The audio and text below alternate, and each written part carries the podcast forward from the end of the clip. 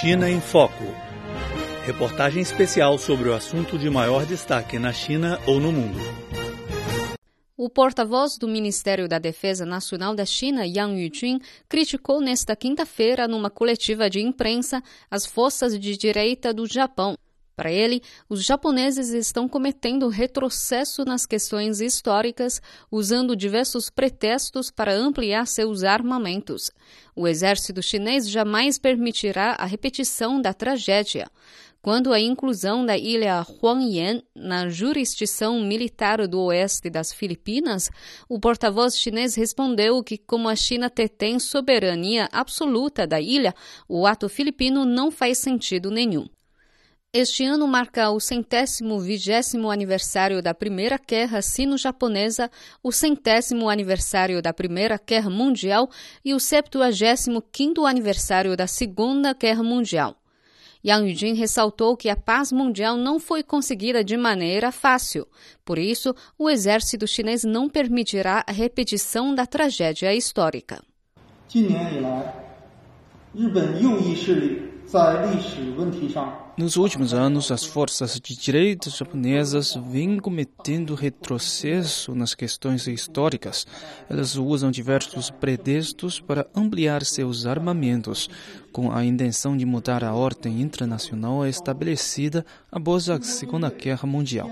A comunidade internacional deve prestar alta atenção a isso. O exército chinês tem responsabilidade de garantir a soberania e a segurança nacional e não permitirá de jeito nenhum a repetição da tragédia. O Comitê Permanente da Assembleia Popular Nacional da China aprovou ontem a proposta de legitimar o dia 3 de setembro como dia comemorativo à vitória da guerra de resistência à invasão japonesa e o dia 13 de dezembro como dia de luto às vítimas do massacre de Nanjing. As autoridades japonesas disseram que não entenderam a decisão chinesa. Quanto a isso, Yang Yujin ressaltou a importância de memorizar a história. 真正让我们感到疑惑的是，o que nós não entendemos é que, após tantos anos, alguns japoneses ainda queiram derrubar o veredito feito pelo mundo sobre o crime que o militarismo japonês cometeu.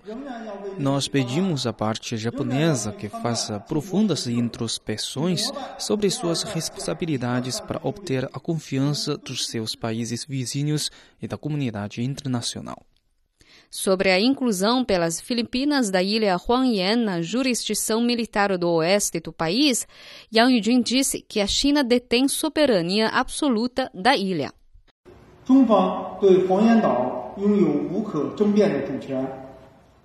A determinação e a vontade da China de proteger a soberania territorial são firmes. Nos opomos a qualquer ação que complique a situação. O ato filipino não faz sentido nenhum.